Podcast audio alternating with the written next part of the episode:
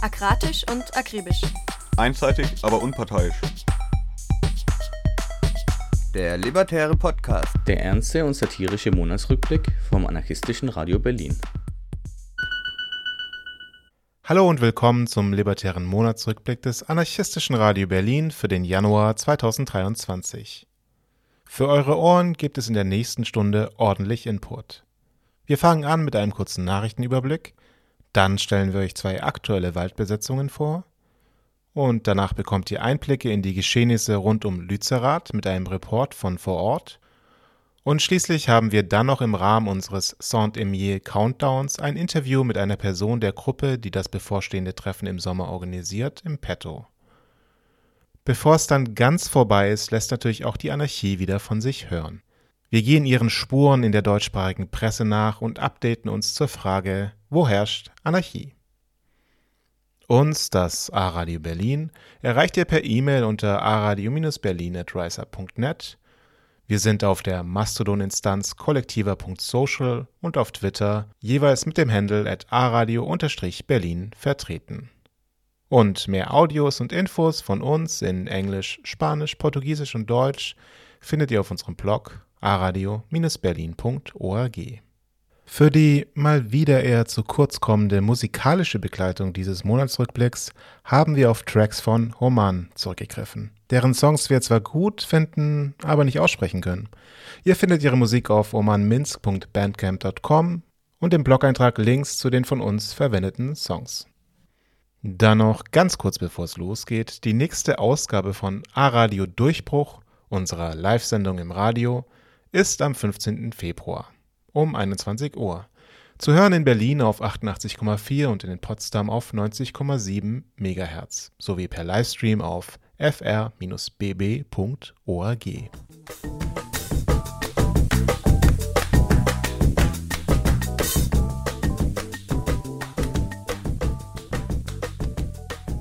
Thessaloniki. Besetzte Fabrik Viome bedroht. In einem kurzen Statement informieren die ArbeiterInnen der besetzten Fabrik Viome darüber, dass das Grundstück, auf dem die Fabrik steht, an einen Investor verkauft wurde. In der kurzen Erklärung heißt es unter anderem: Die einzige Fabrik im Land, die ohne Bosse arbeitet, die einzige Fabrik, in der alle gleich bezahlt werden, die einzige Fabrik, die vom Kapitalismus befreit und der Gesellschaft zurückgegeben worden ist, ist in Gefahr. Und der einzige, der helfen kann, bist du die Gesetze des Kapitals sind mächtig, aber das Gesetz der zornigen Menschen kann sie zerbrechen. Also haltet Augen und Ohren offen und überlegt euch, was ihr tun könnt, um Viome zu unterstützen.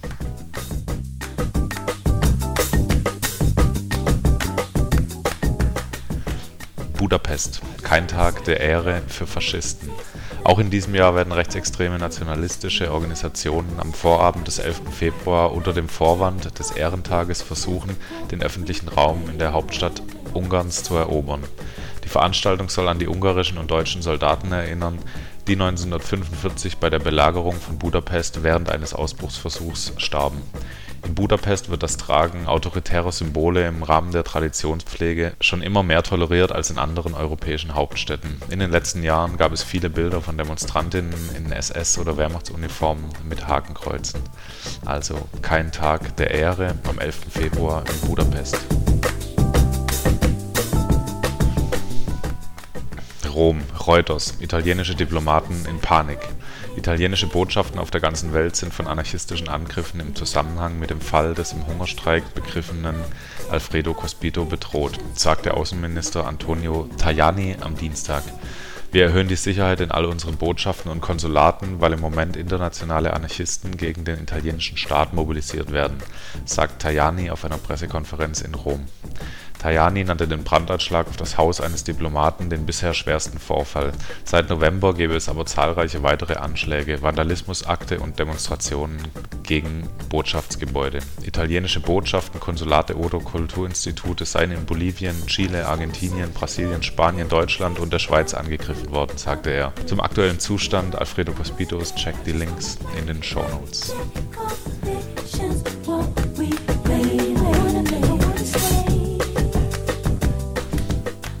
Thessaloniki Druck unterstützen, kollektiv drucken. Druck Press Collective wurde 2013 gegründet und im Juli 2014 wurden die Maschinen im besetzten Terra Incognita installiert, womit der Betrieb des Kollektivs offiziell aufgenommen wurde. Die letzten sieben Jahre bis zur Räumung des besetzten Hauses am 17.08.2020 hat Druck politischen Gefangenen und Kollektiven in ländlichen Gebieten oder von Repressionen bedrohten Kollektiven geholfen, öffentliche Präsenz zu wahren. Heutzutage ist die Notwendigkeit, auf die Straße zu gehen, Plakate aufzuhängen, Texte zu verteilen oder eine Broschüre zu erstellen, die von Hand verteilt wird, größer denn je. So sehr es uns auch aus unserer Komfortzone bringen mag, Print hatte schon immer die Kraft, Menschen zusammenzubringen, die Bewegung am Leben zu erhalten und sie sogar zu bewegen. Wir glauben, dass unsere bisherigen Erfahrungen mit Druck, unser Anteil am Aufbau des Pressekollektivs in Ioannina und unser ständiger Wunsch, Druck weiter zu betreiben, uns drängen, es noch einmal zu versuchen. Unterstützt die Firefund-Kampagne für neue Räume des Druck-Kollektivs in Thessaloniki.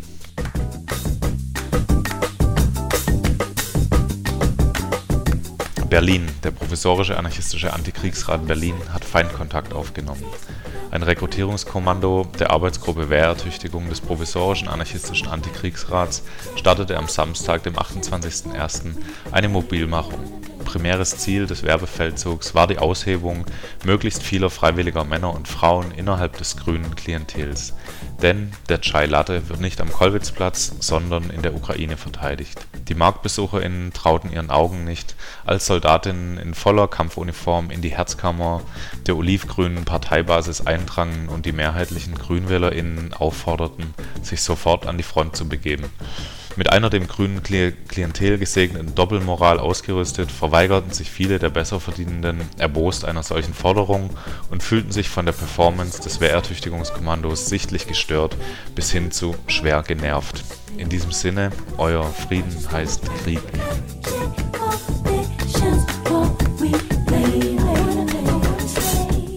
Berlin. Flyeraktionen vor Supermärkten. Freitags gegen Inflation. Der Preis bleibt heiß. Mit Flyeraktionen vor Supermärkten rund um den Cottbuser Damm in Kreuzberg wurde auf die Krisengewinner gezeigt. Die Supermärkte sind die Gewinner und Verursacher des Problems und tun so, als ob sie keine Verantwortung hätten. Die Aktion wurde genutzt, um für eine Demo am 4. Februar am Hermannplatz zu mobilisieren. Es gab wie bei allen bisherigen Aktionen viel Zuspruch von Kundinnen der Supermärkte und anderen Passantinnen. Als Abschluss wurde noch der Kotti gut sichtbar mit Flyern geflutet. Zu der Aktion hat sich die Versammlung entschlossen, um in den öffentlichen Raum zu intervenieren und Widerspruch zu Kapitalismus und staatlichem Krisenmanagement sichtbar zu machen. Der Preis bleibt heiß.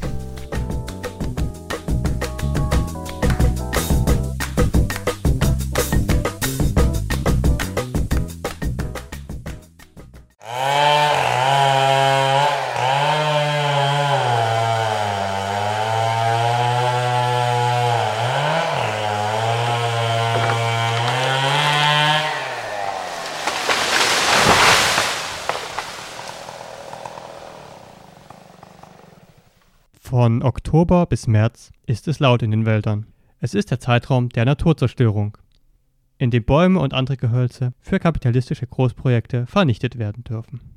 Dieses Jahr hat es nach der Räumung von Lützerath auch den Fechenheimer Wald bei Frankfurt am Main und den Eichi in Ulm getroffen. Glücklicherweise gibt es in Deutschland noch andere Waldbesetzungen, die noch nicht der Räumung zum Opfer gefallen sind, aber teils akut räumungsbedroht sind. Wir haben für euch mit den Leuten aus den Besetzungen Heibo im Heidebogen bei Dresden und Waldi 45 bei Osnabrück telefoniert. Im Heibo geht es dabei um die Erweiterung einer Kiesgrube, bei der Waldflächen und Moore verschwinden sollen. In einem Video der Vue-Kritik erklärt eine Person, Diese Tagebau gehört der KPO. KPO ist Kieswerter Ockendorfer Griller. Und der wiederum gehört einem baden-württembergischen Adelsgeschlecht, das den sehr billig nach der Wende gekauft hat. Das KPO plant hier äh, einen Kiestagebau, den zu erweitern, Durchschnitts 1. Wir sind auch gerade auf einer Fläche, die gerodet werden soll. Hier ist ein wunderschöner Wald, hier sind richtig viele schützenswerte Tiere und richtig viel lebenswerter Naturraum, der hier zerstört werden soll. Auf die Idee, das Gelände zu besetzen, wurde die Gruppe von einer lokalen Bürgerinneninitiative gebracht. Genau, also es gibt ja zum Beispiel schon die Bürgerinneninitiative, die seit ungefähr 20 Jahren für den Erhalt des Waldes kämpft. Und vor ein paar Jahren wurde dann irgendwie Kontakt zu der BI aufgenommen und ja, dadurch ist irgendwie dann die Besetzung entstanden, ja, dass wir uns am Anfang ziemlich viel ausgetauscht haben mit der BI und dann irgendwann in einer anderen Gruppe darüber geredet haben. Und ja, jetzt sitzen wir hier und genau, das Waldstück soll gerodet werden für Kies. Ähm, in der Nähe sind natürlich auch Moore, also sind Moore, die ja dadurch sterben durch den Kiesabbau. Wir sind an der zweiten Kiesgrube und es soll sogar noch eine dritte Kiesgrube entstehen, die noch viel näher an den Mooren dran ist. Die Besetzung Waldi 45 bei Osnabrück richtet sich nicht gegen eine Kiesgrube, sondern, wie schon andere Besetzungen der letzten Jahre, gegen den Ausbau einer Autobahn.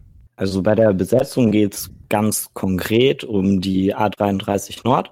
Das ist der Lückenschluss der A33 zur A1 bei Osnabrück. Und äh, diese Autobahn soll mit einer 80 bis 200 Meter breiten Trasse, 200 Meter, weil auch ein großes Autobahnkreuz geplant ist, ähm, unter anderem durch ein großes FFH-Gebiet und durch mehrere Dörfer durchgehen, Nachbarschaften zerschneiden, Wohnhäuser zerstören. Und dagegen richtet sich die Besetzung, aber es geht auch im Großen und Ganzen um Klimagerechtigkeit, um Antirassismus, Antisexismus und Anarchismus und darum auch diese ganzen Zusammenhänge aufzudecken und Solidarität zu zeigen mit Menschen, die nicht das Privileg haben, in anderen Ländern ihre Naturräume beispielsweise mit Besetzungen schützen zu können. Also Menschen haben sich den Wald so über ein paar Jahre immer wieder angeschaut die Autobahn selber wird schon seit Ewigkeiten geplant. Es gibt auch schon genauso lange Widerstand dagegen in der Region. Und dieser rechtliche und legale Widerstand ist in den letzten Jahren ein bisschen eingeschlafen. FFF hat Riesenprobleme, überhaupt gegen die Autobahn demonstrieren zu können. Die müssen sich das Recht einklagen, auf der schon bebauten A33 demonstrieren zu dürfen. Menschen hatten so ein bisschen das Gefühl, dass der Wald schon aufgegeben wurde von vielen Menschen und äh, haben deshalb gesagt, okay, wenn wir nicht irgendwie demonstrieren dürfen und uns dafür sogar das Recht einklagen müssen, so, dann besetzen wir halt einfach und gucken, wie es läuft. Zwei Waldbesetzungen also, die jede auf ihre Weise versuchen, sich der kapitalistischen Welt der Umweltzerstörung zur Maximierung der Profite entgegenzustellen. Trotz der vielen Gemeinsamkeiten könnte die aktuelle Situation in den Besetzungen unterschiedlicher nicht sein. Der Haibo etwa kann jeden Moment geräumt werden. Wir haben ein Schreiben vom Landratsamt Bautzen bekommen, dass wir bis zum 23.01. alle Feuerstellen und Baumhäuser entfernen sollen. Und wenn wir das nicht tun, wird uns das Landratsamt für uns tun. Und deswegen rechnen wir damit, dass wir dann geräumt werden, vermutlich in der Woche vom 30. Und dass wir in der Woche vom 23. erstmal feststellen, dass wir es vermutlich nicht getan haben werden. Und ja, dann werden wir vermutlich die darauffolgende Woche geräumt. Bisher hat zum Glück noch keine Räumung stattgefunden. Die Aktivisten im Camp bereiten sich aber auf alle Eventualitäten vor. Also wir bereiten uns vor im Sinne von, dass wir Eviction Food und und so auf Strukturen haben und ja, die, dass der EA geschaltet ist. Das machen wir auch mehr so unten irgendwie, wie gehen wir mit der Räumung um, so emotional und was sind unsere Ängste, beziehungsweise ja, schauen, dass allen in der Räumung gut, möglichst gut geht, weil es in einer Situation natürlich gut geht. Ähm, und wir bereiten die Mahnwache vor, die ab dem 22. Abend unten an der Straße stattfinden wird. Das ein legaler Anlaufpunkt ist. Ja, und sonst halt so noch Sachen rausbringen, die wir irgendwie nicht verlieren wollen und die irgendwie in der Stadt weiterzugeben an ja, Menschen, die irgendwie noch warme Schlafsäcke brauchen, falls wir so viele haben oder sowas. Die Lage bei Osnabrück ist eine ganz andere. Dort haben die AktivistInnen vor, lange zu bleiben. Aktuell ist er entspannt. Wir sind fleißig dabei, Strukturen weiter auszubauen, neue Strukturen zu schaffen. Es ist so, dass immer wieder mal in unregelmäßigen Abständen Cops vorbeischauen, aber meistens nur ganz kurz. Die haben irgendwann mal beschlossen, dass wir eine Versammlung sind und jetzt gucken wir immer wieder mal vorbei. Ansonsten ist es aber sehr entspannt. Wir planen gerade ein großes Skillshare vom 10. bis 19. März, dass dann nach der Rodungssaison Menschen vielleicht zu uns kommen, vielleicht hängen bleiben und vielleicht Bock haben, diesen Ort weiter mit uns zu gestalten.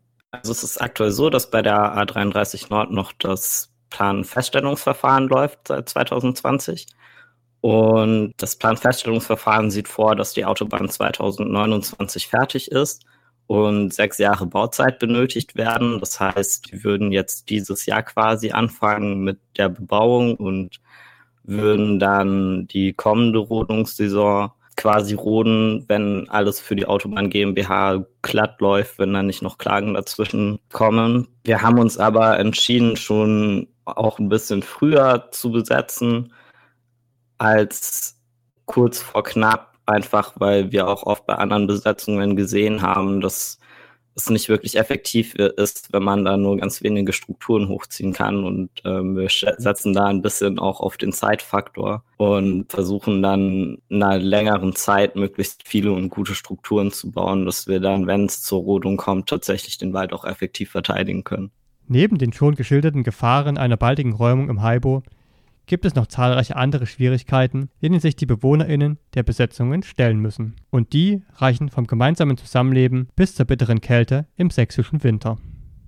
Ich glaube, so eine Schwierigkeit ist so Menschen. Also ganz oft haben wir ähm, in der Vergangenheit festgestellt, dass wir nicht so effektiv handeln konnten, wie wir gerne wollten, weil wir einfach nicht genug Menschen waren. Andere Herausforderungen sind, glaube ich, so typische Herausforderungen, wenn man irgendwie versucht, als Gemeinschaft ähm, was Neues aufzubauen, dass irgendwie die einen Menschen brauchen ganz viel Ordnung und andere Menschen ist es so egal und lassen dann alles liegen und so typische gemeinschaftliche Herausforderungen des Zusammenlebens. Also so allgemein im Winter ist natürlich die Kälte super, super schwierig weil du ja den ganzen Tag draußen bist und dich auch beschäftigen musst, damit dir halt nicht komplett kalt wird. Und da kommen halt so Aufgaben wie, dass die Wasserkanister eingefroren sind hinzu. Hm, und ich glaube, was jetzt so Aufgaben sind oder Sachen, die wir regeln müssen, sind so Räumungsvorbereitungen, aber gleichzeitig halt auch den normalen Betrieb in der Besetzung im Lauf, am Laufenden halten. Also die Aufgaben, die jeden Tag anfallen, kommen halt auch noch mit hinzu. Und das wird auf Dauer natürlich, ist es nicht so einfach. Neben der Kälte und der Räumungsgefahr gibt es außerdem im Haibo immer wieder Angriffe von Nazis auf Mahnwache und Camp. Vor wenigen Tagen erst wurde die Infrastruktur der Haibo-Mahnwache abgefackelt und mit Kettensägen zerstört. Doch wie gehen die AktivistInnen mit dieser Gefahr um? Ja, wir haben uns auf jeden Fall jetzt ein Sicherheitskonzept auf die Situation angepasst. Wir sind, glaube ich, jetzt alle ziemlich vorsichtig, bringen irgendwie alles hoch am Funken, um miteinander zu kommunizieren und achten auf jeden Fall darauf, dass alle Menschen sich ähm, bei ihrem Schlafplatz auch wohlfühlen, dass Menschen, die nicht alleine schlafen wollen, genau, dann mit anderen Personen zusammen schlafen. Und sonst, glaube ich, reden wir sehr viel darüber, was so unsere Ängste dabei sind, ob Menschen irgendwelche Bedürfnisse haben. Über Unterstützung und Support freuen sich beide Besetzungen. Vor allem Menschen, die sich einbringen, werden dringend gesucht, aber auch Sach- oder Geldspenden werden dankend angenommen. Am meisten brauchen, glaube ich, gerade Menschen und Geld. Ich glaube, das ist so ein Ding, was alle anarchistischen Projekte immer brauchen. Also grundsätzlich kann man uns so unterstützen, indem man entweder selber vorbeikommt, wenn man Zeit hat, oder was Menschen jetzt von weiter weg aus Städten auch machen können, wäre sowas wie irgendwie Soli-Partys oder sowas oder irgendwelche Sachen veranstalten und ein bisschen Kohle für uns sammeln oder Materialien sammeln und die dann irgendwie mal vorbeibringen. Am coolsten ist es eigentlich immer, wenn Menschen, wenn sie es schaffen, vorbeikommen und uns kennenlernen, den Wald kennenlernen und wir dann irgendwie zusammen gucken können, was kann jeder Mensch und womit kann welcher Mensch am besten helfen. Also gerne einfach vorbeikommen ob jetzt an der Mahnwache unten ab dem 20. oder oben im Camp. Ähm, ihr könnt gerne zum Skillshare-Wochenende kommen. Ihr könnt auch gerne irgendwie am besten Container des Essen mitbringen oder allgemein so Schlafsäcke oder ja, warme Klamotten für eine Räumung, Isomatten planen und so schaden nie. Ja, und falls Menschen keine Kapazitäten haben, herzukommen, äh, freuen wir uns auch über ja, Geldspenden, die irgendwie in der Stadt gesammelt werden oder halt ja Werbung für uns zu machen, auf das Problem aufmerksam zu machen. Also es gibt ganz, ganz viele verschiedene Arten, uns irgendwie zu unterstützen und ja, wir hoffen, dass auch irgendwie alle Menschen deren Aktionskonsens finden. Informationen zu den Waldbesetzungen findet ihr unter waldi45.blackblocks.org und unter haibo.noblogs.org. Beide Besetzungen findet ihr auch bei Telegram, Twitter und teilweise sogar bei Instagram und Mastodon. Das Skillshare im Haibo ist leider schon vorbei. Dafür steht dort wahrscheinlich die Räumung kurz bevor. Wenn ihr also Zeit habt, dann hin dort. Wenn ihr längerfristig in einer Besetzung aktiv sein wollt, fahrt doch mal nach Osnabrück. Da gibt's im März ein spannendes Event. Kommt zum Skillshare vom 10. Zum, bis 19. März in der Waldi 45. Es gibt zum Beispiel auch einen Workshop über die Verhinderung von Abschiebungen von Nolaga oder antirassistische Lesekreise und wir haben ein super cooles Programm auf die Beine gestellt und würden uns freuen, wenn da viele Menschen kommen und wir uns vernetzen und gemeinsam lernen können. Waldbesetzung over and out. Nochmal die Webseiten zum Mitschreiben waldi45.blackblocks.org und heibo.noblogs.org. H-E-I-B-O.noblogs.org. Übrigens gibt es auch in Berlin einen bedrohten Wald, der in den nächsten Jahren dem Bau von Eigentumswohnungen weichen soll. Die Rede ist hier vom Emmauswald in Neukölln, gleich bei der S-Bahn-Station Hermannstraße. Es gibt da so richtig schöne alte Bäume zum Besetzen und eine aktive Bürgerinneninitiative.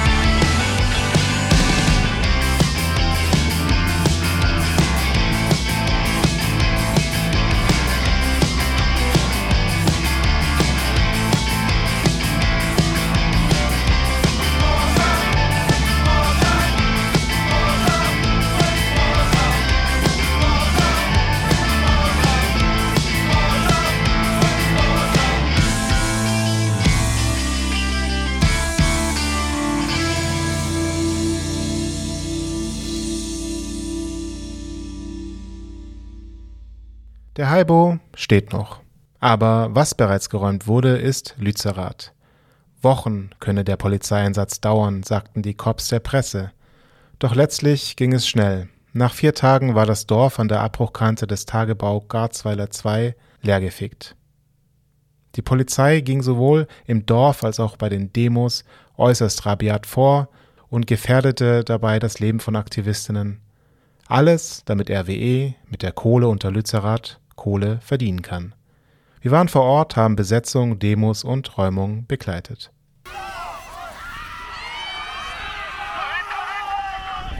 Samstag, 14. Januar. Es regnet, es stürmt. Tausende sind auf dem schlammigen Feld bei Keinberg in NRW. Die Cops sind auch da, versuchen die Menge in Schach zu halten. Plötzlich kommt ein Zug aus etwa 200 schwarz vermummten Aktivisti mit einem Banner aufmarschiert. Lützerath bleibt. RWE enteignen Kohleausstieg jetzt. Sie marschieren auf die Polizeikette zu, die sie von Lützerath trennt. Die Polizei knüppelt, Bengalos und Rauchbomben fliegen, ebenso jede Menge Matsch, auch Steine. Zwar kann die Polizei die Offensive abwehren, doch Minuten später. Die Polizeikette ist durchbrochen. Nur noch ein Feld bis Lützerath. Doch wie ist die Lage im von der Polizei belagerten Dorf? Dazu sind wir tags zuvor in der Dunkelheit, morgens um 6.30 Uhr, zu einem der letzten besetzten Häuser gekommen. Drumherum stehen jede Menge Cops und Scheinwerfer, die das Gelände beleuchten. Wir verstecken uns erstmal hinter einem Busch. Drinnen sind die Leute gerade aufgestanden, lassen uns eine Leiter runter, damit wir in den ersten Stock durchs Fenster klettern können. Es gab belegte Brote und Kaffee. Dann haben wir mit den BesetzerInnen Dina und Indigo gesprochen, etwa wie sie die Räumung bisher erlebten.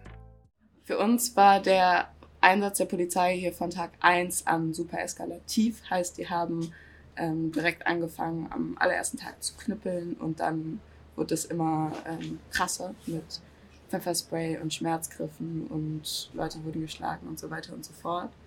Ähm, und ich denke, dass wir hier mit verschiedensten Mitteln einfach versuchen, das Dorf zu verteidigen und dass wir das gerade als einen großen Angriff erleben auf, ähm, auf unser Dorf aber vor allem ne, auf, ähm, auf die Kohle und damit auf das Wohlergehen von allen Leuten, die zuerst unter der Klimakrise leiden. Als die Polizei ins Dorf kam, da flog ja auch ein Brandsatz, Pyros und Steine. Und kritisieren ja viele, das sei hier ja gar kein friedlicher Klimaprotest. Ich bin eigentlich total müde, über dieses Thema zu reden, weil dieser scheiß Tagebau da hinten, der kostet tagtäglich Menschenleben. Wir hatten letztes Jahr eine Flut in Pakistan, bei der tausende Menschen gestorben sind. Und diese Klimakrise wird hier verursacht, am Tagebau Garzweiler 2. Und dann wird sich einfach überall der Mund darüber zerrissen, ob jetzt hier Steine geflogen sind oder nicht. Und ich muss sagen, das ist mir völlig egal. Die Menschen verteidigen sich hier auf die Art, die sie angemessen finden. Und das wahre, also die wirkliche Zerstörung, die wirkliche Gewalt geht von diesem Tagebau aus und von den Kraftwerken hier und von der CO2-Emission von Deutschland, was einfach eins der Länder mit der größten historischen Schuld am Klimawandel ist. Und Indigo, beschreib doch nochmal bitte, also mit welcher Motivation bist du denn vor zweieinhalb Jahren hierher gekommen? Also ich bin hier eingezogen, weil ich irgendwas der Klimakrise entgegensetzen wollte, weil mir klar geworden, geworden ist, Klimakrise, die wird hier verursacht und da müssen wir die auch hier aufhalten. Und selbst wenn wir, also genau, und wir haben ja seitdem auch schon fünf Dörfer gerettet, der Tagebau ist seitdem schon kleiner geworden. Das heißt, wir haben hier schon total viel gewonnen. Aber ich glaube, was ich dann hier vor allem gelernt habe, ist, dass es eben nicht nur darum geht, die Klimazerstörung zurückzudrängen, sondern dass wir wirklich eine andere Gesellschaftsform brauchen und dass wir die eben im Kämpfen gegen diese Zerstörung aufbauen können. Und genau das habe ich hier gelernt und auch immer wieder dadurch, dass ja, die Politik uns verraten hat, dass die Grünen hier noch mit uns demonstriert haben vor einem Jahr und jetzt den Abriss beschlossen haben. Und da wird mir einfach immer wieder klar, okay, auf die Regierung können wir uns nicht verlassen, wir müssen die Veränderung selbst in die Hand nehmen. In Lützerath, da sind ja etwa 3700 Cops. Aber vorher war das anders. Wie war das? Es war immer Teil unseres Wunsches, ähm, so etwas wie ähm, eine Utopie am Rande des Abgrunds zu schaffen und auch darüber zu sprechen, welche Kultur es braucht, um hier den Systemwandel zu kreieren. Und ich glaube, das war ganz stark davon geprägt, ähm, einfach eine solidarische Kultur zu schaffen und ganz viel miteinander zu teilen.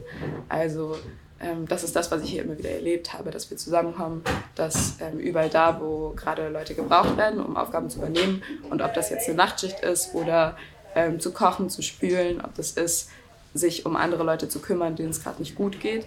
Das wurde alles ähm, quasi verteilt und äh, aufgeteilt, miteinander geteilt. Ich glaube, darum geht es ganz stark. Und dann war es auch stark davon geprägt, ähm, eine politische Auseinandersetzung zu führen, wie wir uns mit anderen Kämpfen verbünden können. So, und ähm, immer wieder mit Verbündeten aus der ganzen Welt zusammenzuarbeiten. Wir hatten hier Besuch von den Zapatista, wir hatten ähm, ein internationalistisches Jugendfestival mit der kurdischen Bewegung. Und solche Veranstaltungen waren für uns einfach unfassbar wichtig, um zu zeigen, hey, es geht hier eben nicht nur um das kleine Dorf, sondern eigentlich ums Ganze. Weil ganz lange war es einfach auch ein Ort, ähm, um zu leben, um die Strukturen aufzubauen. Stück für Stück sind hier die Baumhäuser entstanden, die Hütten, die Hausbesetzungen und so weiter und so fort. Und es war ja aber auch von Anfang an immer die Frage, okay, wann ähm, passiert diese Räumung. Und es war uns, glaube ich, im Sommer 2020 überhaupt nicht klar, dass wir es überhaupt zweieinhalb Jahre schaffen, diesen Ort so zu beleben und dass so viele Menschen einfach auch hier ähm, sein konnten. Ich glaube, das ist an sich ein Gewinn. Und genau, ich wünschte, ich könnte euch einmal durchs Dorf führen, aber ich kann gerade den Boden nicht vertreten. Wir sind als Presse da und können uns in und um Lützerath ziemlich frei bewegen. Würde sie als Aktivistin rausgehen, würden die Cops sie sofort abführen. So wie viele andere, denn viele Häuser sind schon geräumt. Wie geht's denn jetzt hier weiter? Meine, wir haben das Haus hier relativ weit verbarrikadiert, sodass sie äh, nicht unten in den Türen oder Fenstern reinlaufen können. Und dann, ähm, wenn es losgeht, ziehen wir uns auf den Dachboden bzw. das Dach zurück. Und ähm, genau, wir haben zwei Streicher dabei, die habt ihr vielleicht schon kennengelernt. Und wir werden äh, ja, mit einem musikalischen Fest hier untergehen und außerdem Lock-ons und ähm, Klebeaktionen machen. Am Nachmittag ist es dann soweit. Das ARD-Magazin Monitor filmt den Einfall der Polizei sogar aus dem Haus. Cops steigen mit einer Leiter dort hoch, wo auch wir am Morgen noch durchs Fenster gestiegen sind. Nur öffnet denen keiner, also schlagen sie mit einem Hammer die Scheiben ein. Indigo, Dina und viele andere sind darauf vorbereitet. Sie haben sich schon auf dem Dachboden des Hauses angekettet. Die Geiger sind dort, spielen und die Angeketteten singen.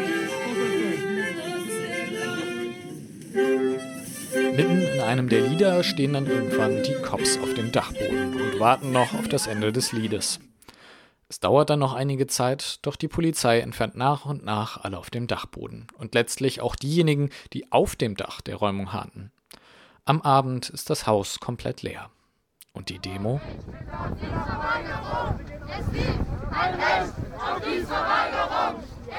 Aktivisti konnten die erste Polizeikette durchbrechen. Sie stehen ein Feld entfernt von Lützerath. Bäume, Baumhäuser, Häuser und Höfe, alles zwar geräumt, doch alles in Sichtweite. Dazwischen aber eine weitere Polizeikette, zig Polizeiautos, Wasserwerfer, und ein doppelter Bauzaun mit RWE-Werkschutz. Noch Stunden später sind die Fronten unverändert. Der Wind wehte so stark, dass die Wasserwerfer der Polizei nicht dagegen ankamen. Viele Aktivisten sind mittlerweile gegangen. Die Großdemo für den Erhalt Lützeraths, sie hat den Ausbruch aus der Demoroute geschafft, doch den Durchbruch ins Dorf, der blieb ihr verwehrt. Häuser geräumt, Demo-Durchbruch abgewehrt, Geschichte zu Ende? Das ist ja nicht der einzige Ort, wo so fossiler Kapitalismus Lebensgrundlagen zerstört. Und ich glaube, ich und die anderen Leute hier werden einfach an einen von diesen anderen Orten gehen, weil eben dieser Kampf um Klimagerechtigkeit noch lange nicht vorbei ist, sondern ja, wir den, wir den weitermachen müssen. Und ich glaube, selbst wenn wir hier geräumt werden, werden wir gestärkt hier rausgehen, weil wir gemerkt haben, dass wir richtig, richtig viele sind, die sich auch mitten im Januar hier zusammentun um dafür zu sorgen, dass die Kohle im Boden bleibt unter Lützerath. Wir haben es hier geschafft, uns mit zehn Leuten zu organisieren und wir haben es hier geschafft, uns mit tausend Leuten zu organisieren in den letzten Tagen. Und ich glaube, dass wir sowas hinkriegen, zeigt, dass Menschen eben auch in der Lage sind, sich anders zu organisieren als in Konkurrenz zueinander in der kapitalistischen Marktwirtschaft. Und ja, das, das gibt mir total viel Mut. Aber genau das hängt eigentlich gar nicht unbedingt an dem Ort hier, sondern an der Bewegung und an den Menschen. Und die werden wir ja mit rausnehmen. Also, traurig sein wegen Lützerath? Ja, schon. Aber nicht lange. Denn wie Indigo sagt, gibt es genug andere Orte, wo fossiler Kapitalismus am Werk ist. Und vielleicht weht der Wind und Sandkörner in dessen Getriebe? Man kann ja nie wissen. Deswegen gibt's statt Tränen lieber ein bisschen Feldfeuerwerk. Und noch eine Frage an die Cops. Alter, was ist denn los mit dir? Zu viel gekokst oder was?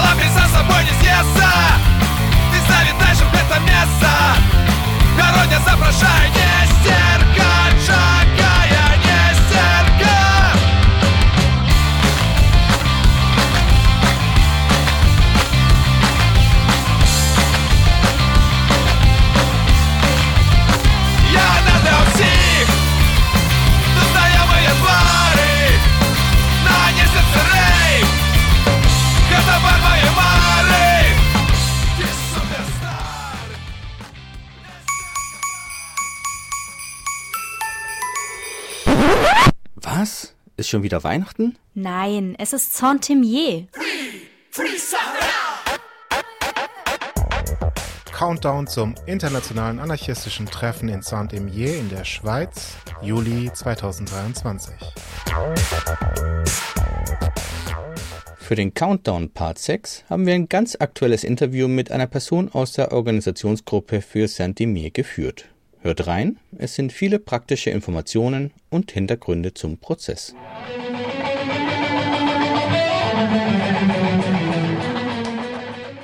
Okay, so hallo. Du sprichst ja mit uns als Teil der Orga-Gruppe für das internationale Treffen in Saint-Imier. Könntest du zunächst ein paar Worte zur Organisationsgruppe sagen? Woher kommen die Leute? Wie arbeitet ihr?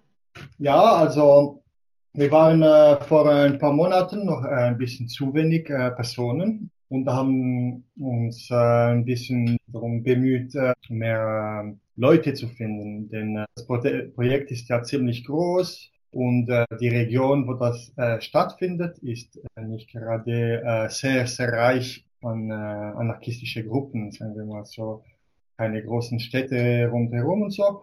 Und äh, jetzt die drei, vier letzten Monate ging's äh, jeden Monat äh, gab es da mehr äh, Personen, die Interesse zeigten. Ist jetzt ziemlich äh, groß geworden. Im Moment gibt's eine Organisationssitzung einmal im Monat, wo wir jetzt ein äh, Maximum an Personen gestellt haben, also zwei pro Arbeitsgruppe Maximum, damit diese Sitzungen nicht zu groß und nicht zu lang werden.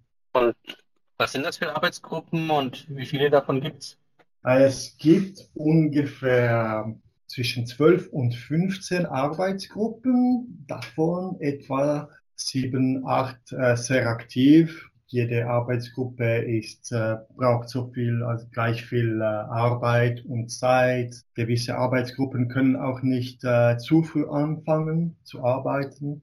Kannst du ein paar Beispiele nennen? Ja, also da ist die ähm, Konferenzgruppe und die Konferenz und Workshops organisiert. Das ist eine Gruppe, die wo wir ja nicht äh, ein Jahr ein Jahr im Voraus schon äh, alles fixieren wollten, oder? Damit es ein bisschen flexibel bleibt. Da ja es ja schwierig ist, ein Jahr vorher schon zu wissen, dass man da sein kann, vor allem für äh, Personen, die aus äh, aktiven Kämpfen kommen Da gibt es ja ziemlich viel Bewegungen und hin und her und da, kann man nicht wissen, ob man dann in einem Jahr äh, Zeit haben wird. Und äh, da gibt's die Konzertgruppe, die Konzerte organisiert und Theater, eine Ausstellungsgruppe, Küchengruppe, Kinderkrippengruppe, Gruppe, die Camping organisiert und Sanitär. Eine Gruppe, die heißt ähm, äh, Serenität.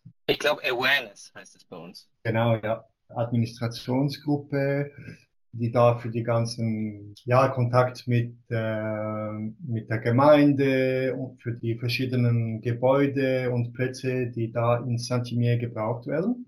Da gibt es eine Finanzgruppe natürlich, weil äh, halt äh, ziemlich großes Budget auch, das wir brauchen. Langsam gibt es jetzt auch eine Gruppe, die Menschen helfen will, um in die Schweiz reinzukommen, über Visa und so. Und eine Übersetzungsgruppe, die also schon im Voraus Sachen übersetzt, Texte und so. Äh, das ist alles, was mir jetzt gerade so in den Sinn kommt, aber wahrscheinlich habe ich ein paar wichtige vielleicht vergessen. Wie ist denn aktuell die Stimmung denn bei euch? Wie ist da der Flow in Richtung des Events? Was hast du da für ein Gefühl gerade? Ja, ziemlich gute Stimmung, vor allem daher, dass wir ja jetzt ziemlich viele sind. Das ist jetzt kein Problem mehr. Und äh, es ist halt mehr das Problem jetzt mit der Kommunikation, dass jetzt viele Anfragen kommen oder Kritik und, und dass es nicht einfach ist, äh, sich vorzustellen, äh, wo das Ganze hingeht wie viele Menschen da sein werden. Wir müssen da, glaube ich, noch ein bisschen mehr kommunizieren. Zum Beispiel, äh, dass äh, alle willkommen sind, dass man nicht von einer Föderation sein muss oder so, weil viele glauben, dass, weil es in Saint-Imier ist, dann äh, nur äh, ein Treffen um Föderationen geht, was aber eigentlich nicht so ist. Ja, verstehe. Also die Leute denken, es sei ein Revival von 1872. Ja, ja, genau, ja. Was seht ihr denn gerade als größte Baustelle in der Vorbereitung zu Saint-Emile? Also für euch, aber auch für die anarchistische Gemeinschaft da draußen, die bislang nicht an der Orga beteiligt ist? Es gibt so viele Baustellen im Moment. ein bisschen schwierig zu antworten.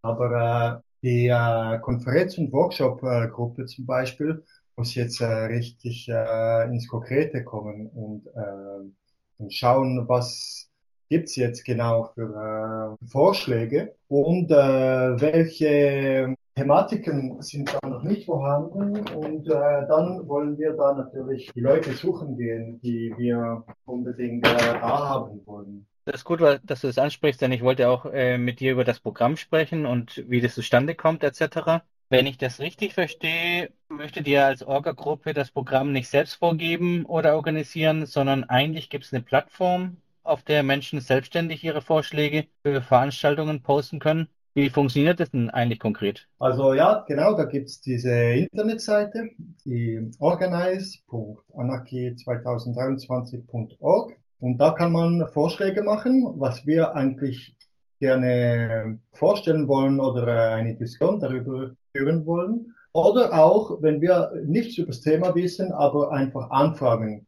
Ich, ich hätte gerne mehr Informationen über dieses Thema oder dieses Thema. Und äh, dann kann eine andere Person sagen, ah, ich weiß über dieses Thema und ich würde gerne darüber berichten. Und äh, wir sagen offiziell, dass die Organisationsgruppe keine Konferenzen oder Workshops organisiert. In Realität ist das halt schon so, dass äh, wir ja auch teilnehmen und auch Individuen sind und äh, äh, jede von uns wird da auch suchen gehen. Ich bin zum Beispiel zum Beispiel im Kontakt mit dem äh, No Border in äh, Poland und äh, da werden wir auch schon, wir auch uns bewegen, um Leute suchen zu gehen. Aber das Beste ist halt schon, wenn die von selber kommen. Ja, das ist schon ein bisschen schon eine Antwort auch auf meine nächste Frage, denn äh, tatsächlich habe ich mir die Frage gestellt, wie sichergestellt werden kann, dass die richtig wichtigen Fragen auch der aktuellen Situation, der aktuellen Bewegung da auch debattiert werden und in einem sinnvollen Rahmen.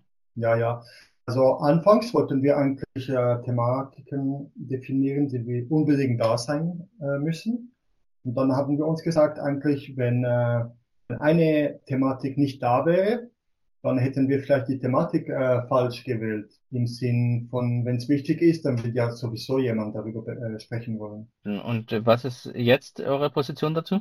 Dass es äh, eigentlich offen ist, dann äh, helfen wir natürlich auch, dass das Programm dann äh, schön interessant wird. Je nach Interesse, weil wir sind ja auch alle völlig verschieden. Wir haben alle andere Interessen. Eine wichtige Frage ist wohl auch, wie und wann klärt sich, wo etwas stattfindet? Ja, gute Frage. Äh, wir haben entschieden, dass wir im Mai dann alles äh, zusammennehmen und äh, schauen, welche Thematiken wo und um welche Zeit und welchen Tag stattfinden. Denn äh, wir haben verschiedene Orte, etwa vier, fünf und äh, noch andere kleine, die auch einfach offen sind für das Publikum. Also das, wo man ähm, spontan sich auch treffen kann und Sachen organisieren während dem Wochenende. Denn diese Organize Internetseite, die wird auch online sein während dem Treffen und während dem Treffen vor Ort kann man dann immer noch entscheiden, über irgendein Thema sich zu treffen und zu diskutieren. Und äh, im Mai werden wir dann das entscheiden, je nach wie viel Interesse gezeigt worden ist. Auf der Organize Internetseite werden wir dann wählen, ob es dann ein sehr großen Ort wird oder ein kleiner Ort. Nicht alle Orte werden Übersetzung haben. Das wird vor allem in, in, in größten Zahl sein. Ich komme nachher nochmal zum Übersetzungsthema, aber noch eine kurze Frage. Äh, wenn Menschen Räume für nicht öffentliche Treffen benötigen, zum Beispiel für eine interne Vernetzung, könnt ihr das auch organisieren? Und falls ja, an wen sollen sich entsprechende Leute wenden? Aha, an wen wenden? Ähm, ist das eine gute Frage. Ich glaube, das wird auch auf der Organize-Seite organisiert. Also wir haben ein Haus, das ziemlich groß ist, aber ganz viele kleine Räume hat. Und äh, dieses Haus, es ist noch nicht hundertprozentig, dass wir das ähm, gebrauchen können, aber ziemlich sicher. Und äh, da gibt es ganz viele Räume, wo man dann äh, frei äh, benutzen kann, um sich zu treffen. Dann so mal eine ganz allgemeine Frage. Wie kann Mensch sich das praktisch vorstellen? Was passiert im Juli, wenn tausende schwarz gekleideter Menschen plötzlich in Saint-Denis auftauchen? Was machen die? Und vor allem, was sollten Sie vorher schon gecheckt haben, etwa zwecks Übernachtung oder Essen oder was auch immer? Ja, also da gibt es Camping, für, gibt, gibt genug Platz für alle, um ein Zelt aufzustellen. Und äh, da gibt's Essen äh, zwei, drei, zwei oder dreimal pro Tag, dreimal würde ich sagen. Plus noch kleine Essstände.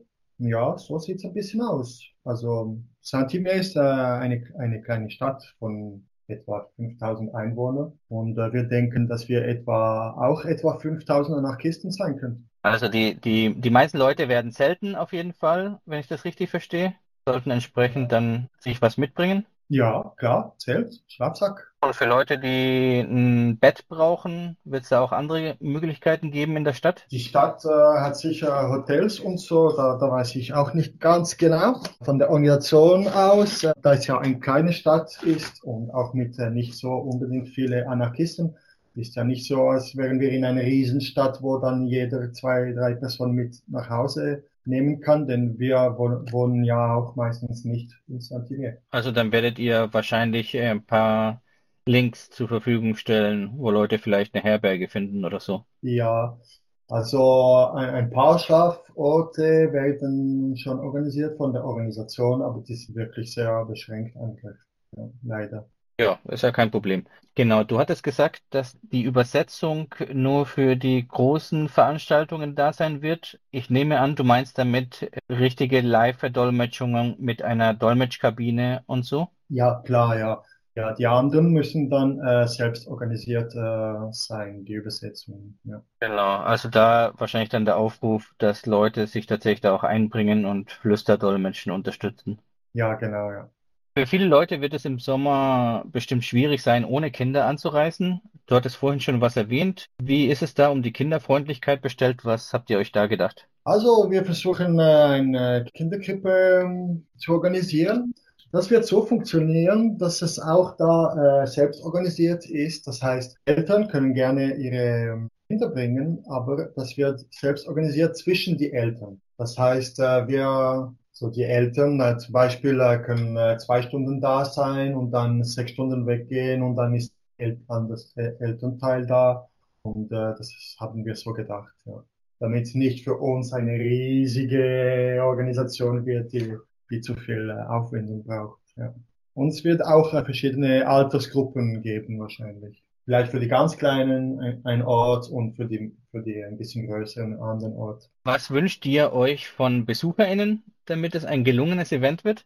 Ja, dass sie möglichst äh, mitmachen und äh, helfen. Äh, wir brauchen ziemlich viele Freiwillige dann äh, während dem Wochenende, also mehr als ein Wochenende, denn es sind ja fünf Tage plus äh, Tage vorher und nachher, wo der Campingplatz offen ist, damit man äh, da bleiben kann und äh, sich äh, auch äh, länger unterhalten kann zwischen verschiedenen Gruppen, die von überall herkommen.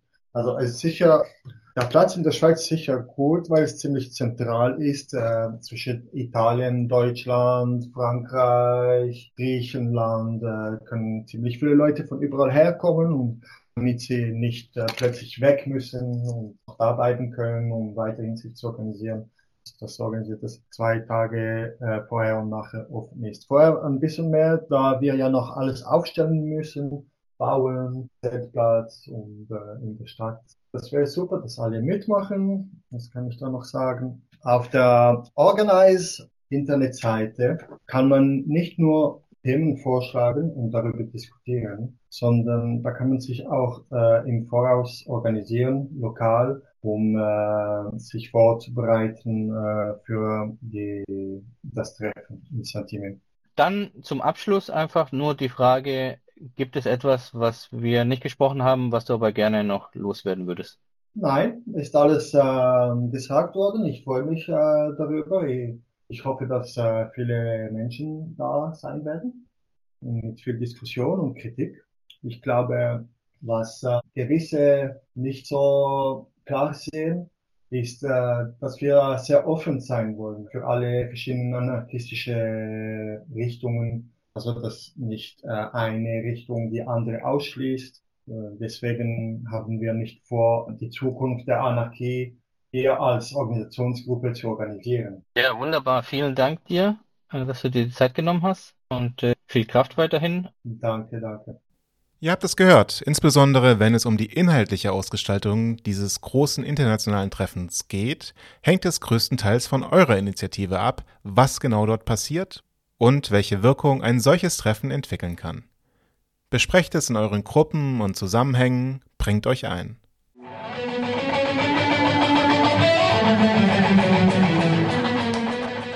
Der Monatsrückblick neigt sich dem Ende zu. Das kann nur eins heißen. Der Fall ist erledigt. Du bist hier nicht der Captain. Das ist hier keiner. Hier herrscht Anarchie. Das neue Jahr hat begonnen, wie das alte aufgehört hatte. Mit einer seltsamen Mischung aus einem eher zu warmen Winter viel Regen und gelegentlichem Frost. Und, das sollten wir nicht vergessen, Anarchie allenthalben. Was die Anarchie so getrieben hat und wer darüber schreibt, das wollen wir euch in dieser Ausgabe unserer Presseschau der anderen Art nahebringen. Zunächst wenden wir uns dem Thema der Kultur zu, denn dort scheint die Anarchie besonders auf den Putz zu hauen. Im Tageblatt haben wir einen Artikel unter der Überschrift Schwarzer Humor und Anarchie im Stadium gefunden. Dort heißt es, nach der Premiere von Arsen und Spitzenhäubchen Ende Oktober kommt das Landestheater Detmold mit dem Stück nach Stade. Dann zeigt sich, was Holunderwein mit einer speziellen Zutat anrichten kann und was schwarzer Humor mit Anarchie zu tun hat. Angesichts dieser Welt, wer möchte der Anarchie da den schwarzen Humor verdenken? Auf der Website wort.lu geht es ums Theater. In dem Artikel heißt es, Jérôme Varon-Fresne inszeniert Pessoas Le Banquier Anarchiste in einem ausgefallenen zeitgenössischen Rahmen. In der satirischen Erzählung Ein anarchistischer Bankier von 1922 geht es um einen Bankier, der bei einem Abendessen darlegt, dass er überzeugter Anarchist sei. Was nun ist aber das Besondere an dieser Aufführung? Sie spielt in einem Fitnessstudio und darauf verweist auch bereits der Titel. Das Fitnessstudio als Symbol für Ausdauer und Anarchie. Ja, es stimmt, das ist womöglich nicht die erste Assoziation, die wir haben. Andererseits gibt es heute genug antifaschistische und sogar queerfreundliche Kampfsportgruppen, die dem was abgewinnen könnten.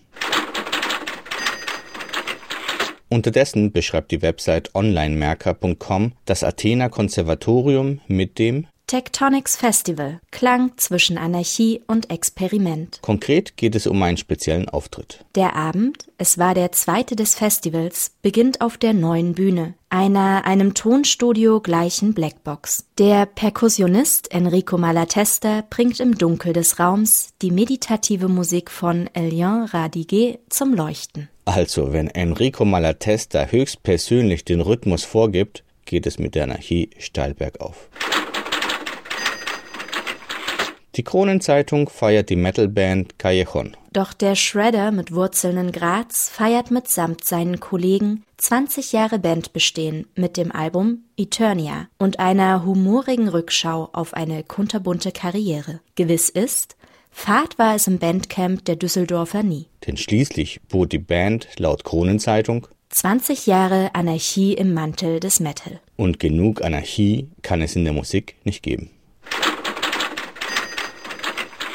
Deshalb bleiben wir auch gleich da und lesen, was der SWR 2 zu vermelden hat. Godmother of Punk. Nina Hagen mit neuem Album Unity. Na gut, also wer jetzt die Godmother of Punk ist, darüber lässt sich sicher streiten. Letztens hieß es, es wäre Vivian Westwood gewesen. Aber für gewöhnlich gebührt der Titel doch Patti Smith. Zurück zum SWR 2. Nina Hagen ist eine Institution. Mit grellem Look und unzähmbarem Charakter brachte sie die Anarchie in den deutschen Musikmainstream. Nach zwölf Jahren erscheint nun ihr neues Album Unity. Musikalisch ein ähnlich anstrengender Stilmix wie die Outfits der Künstlerin und gleichzeitig eine schöne Erinnerung an die Existenz unserer skurrilen und liebgewonnenen Godmother of Punk. Naja, daran gibt's eigentlich keinen Zweifel. Wollen wir eine anarchische Gesellschaft, muss die Anarchie Mainstream werden, aber trotzdem skurril bleiben.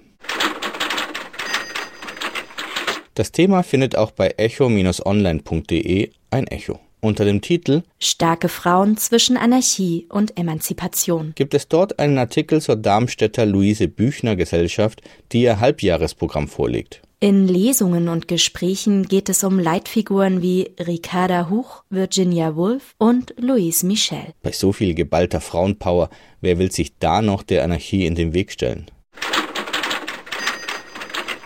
Von Darmstadt aus wagen wir den Sprung über den großen Teich, denn auf dem amerikanischen Kontinent rumort es gewaltig. Auf dem gesamten amerikanischen Kontinent? Ja, überall. Um zu erfahren, woran das liegt, unternehmen wir eine kleine Reise von den USA bis nach Brasilien. Die neue Züricher Zeitung betitelt ihren Artikel über die Situation in den USA so. McCarthy scheitert auch beim elften Versuch. Die Wahl des Speakers im Kongress könnte nur der Auftakt zu mehr Anarchie sein. Währenddessen fragt die Deutsche Welle. Nach Polizistenmorden taumelt Haiti vollends in die Anarchie. Und der Tagesspiegel will wissen, Chaos, Gewalt und Anarchie. Droht Peru ein Bürgerkrieg? Licht ins Dunkel verspricht ein Artikel auf ipg-journal.de unter dem Titel Vorbild Gotham City zu bringen.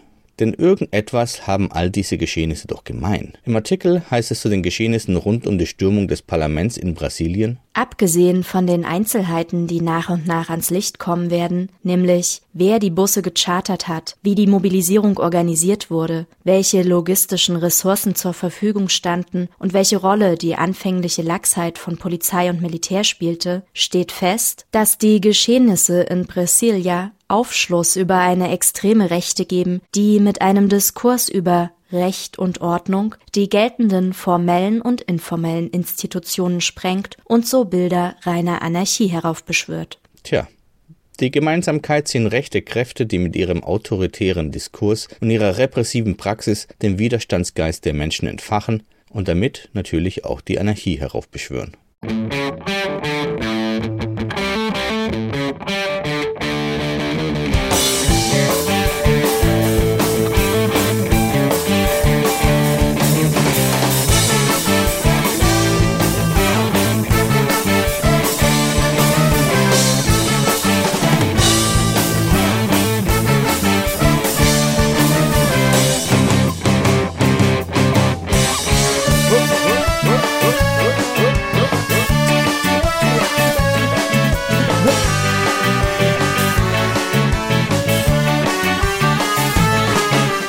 Das war's für diesen Monat. Wir hören uns im nächsten. Bis dahin, passt auf euch auf und viel Spaß.